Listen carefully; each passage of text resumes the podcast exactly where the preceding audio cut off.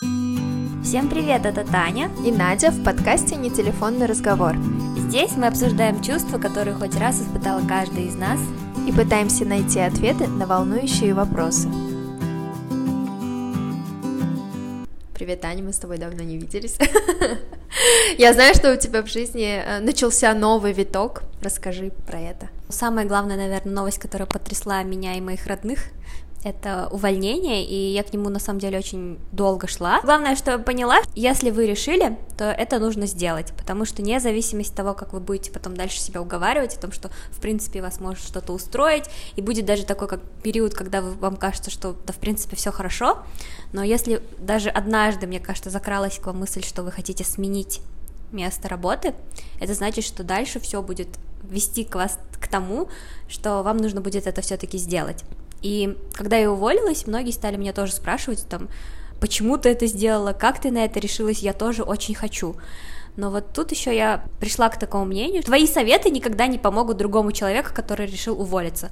И я всегда говорю, что значит ваше время просто еще не пришло. У меня абсолютно нет никакого плана долгосрочного и вообще какого-то перспективного, чем я хочу дальше заниматься. И я так тоже говорю, нельзя как бы делать, просто для себя в какой-то момент я поняла, я просыпаюсь утром, и мне физически плохо, я не могу подняться с постели и идти на работу, я не могу нормально выполнять свои обязанности. Я поняла, насколько это сильно влияет на продуктивность вообще всей компании.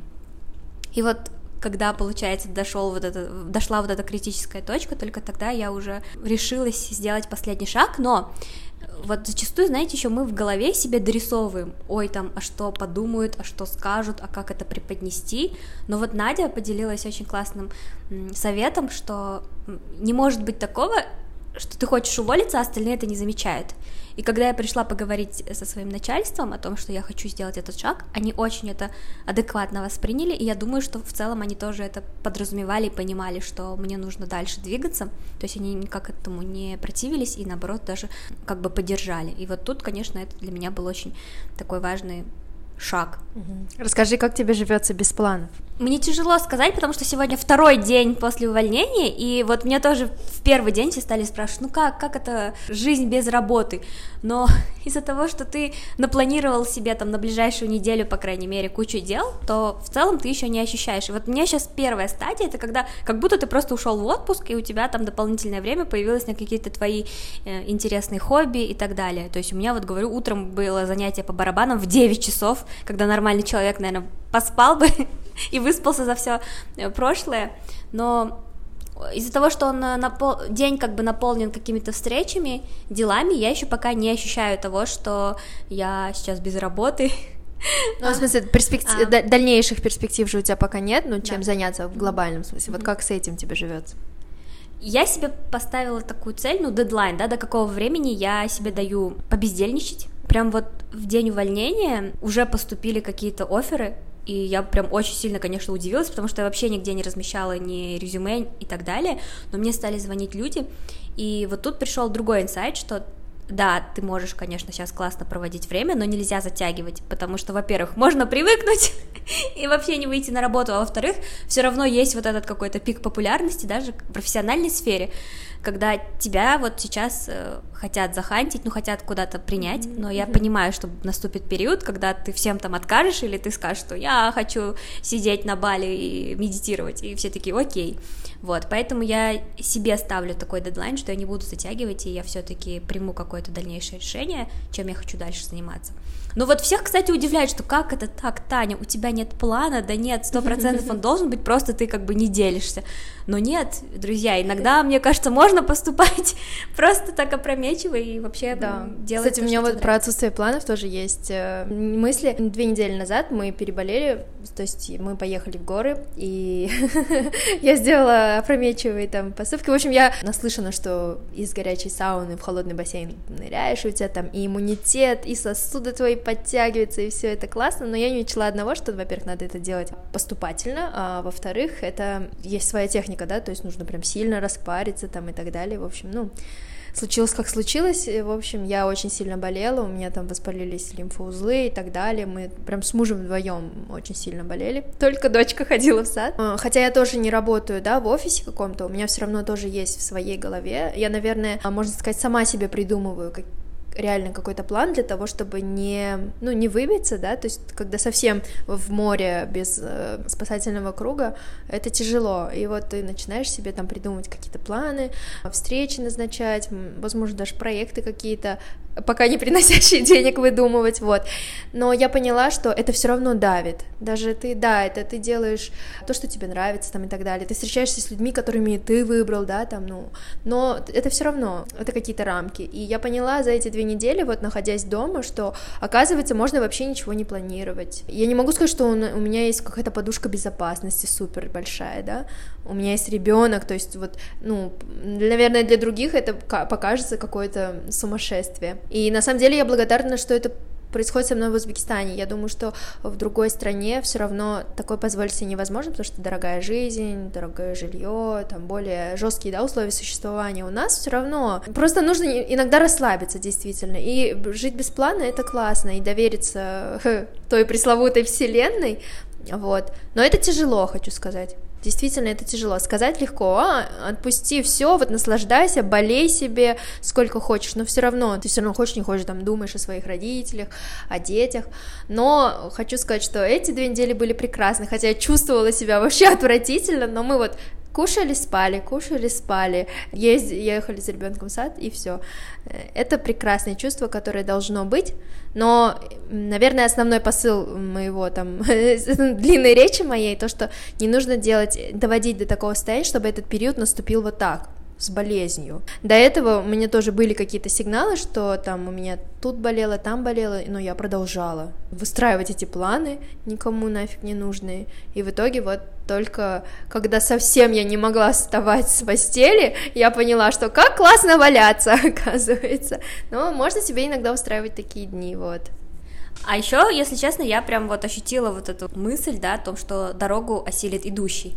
И когда ты какие-то начинаешь предпринимать действия, то на самом деле твоя жизнь, она как-то какими-то уже идеями, мыслями, событиями заполняется.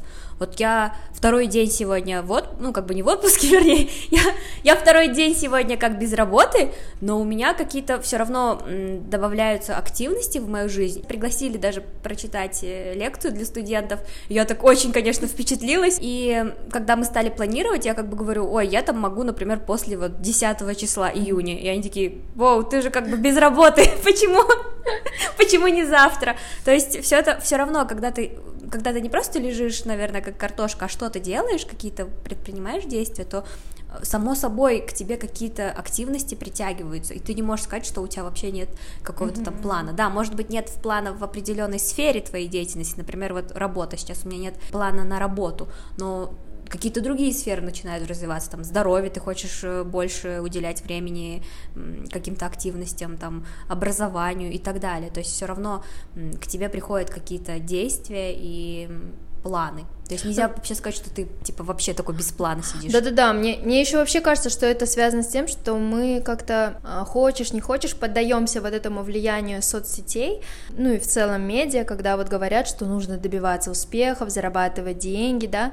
Это все так, но почему-то мы все воспринимаем очень плоско, и то есть мы ставим ставки только на эту а, часть своей жизни. А в целом ну, как бы жизнь многогранна, есть много сфер, куда тоже иногда нужно уделять особое внимание, решить какие-то конфликтные, может быть, ситуации в твоей семье, да, допустим, тогда, конечно, там работа уходит на второй план, потому что туда тоже требуется очень много энергии, да, может быть, ты хочешь просто навести в порядок в голове. Я вообще не верю в последнее время в мультизадачность, что можно вот во всех сферах одновременно преуспеть, потому что куда ты прилагаешь больше всего усилий, там и появляются результаты. И где у тебя протекает, как ты говоришь, крыша, туда нужно в первую очередь бежать. Поэтому, наверное, некоторые сферы и, ну, могут как бы подождать. Это не значит, что ты вообще не, ну, там, э, перестанешь это делать на всю жизнь. Ну, вот какое-то такое вот у меня состояние сейчас.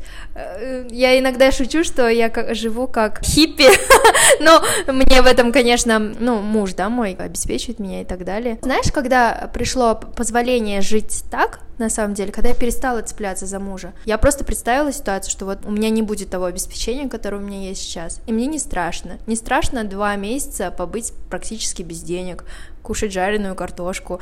Ну, то есть, мне папа всегда говорит, прокручивай вот прям ситуацию как фильм что будет, если. И не страшно, ну, как бы, главное, что все были живы-здоровы, а там, ну, как бы это все преодолеваемо и можно прожить. Я почему-то тоже, да, придерживаюсь такого мнения, что я хочу сейчас это сделать, а потом я найду способ, да. э, как заработать mm-hmm. или там как добиться финансовой стабильности.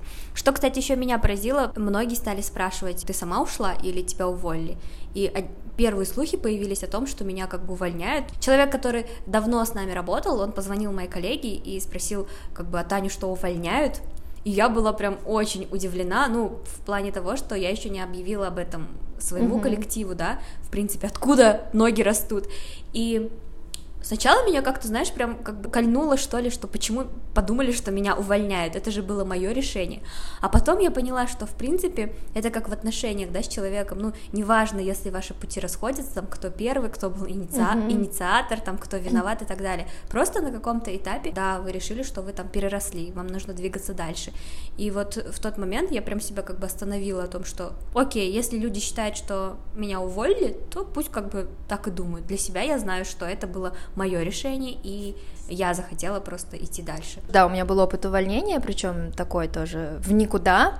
И тогда в глазах моих родных читалось, что я как будто перечеркиваю всю свою прошлую жизнь, и сейчас вдруг я буду там какими-то вообще глупыми вещами заниматься. И я вот недавно тоже где-то слышала, что вот он не хочет там развиваться. Но самое классное, что у нас действительно сложился какой-то стереотип, что мы развиваемся только когда мы что-то делаем.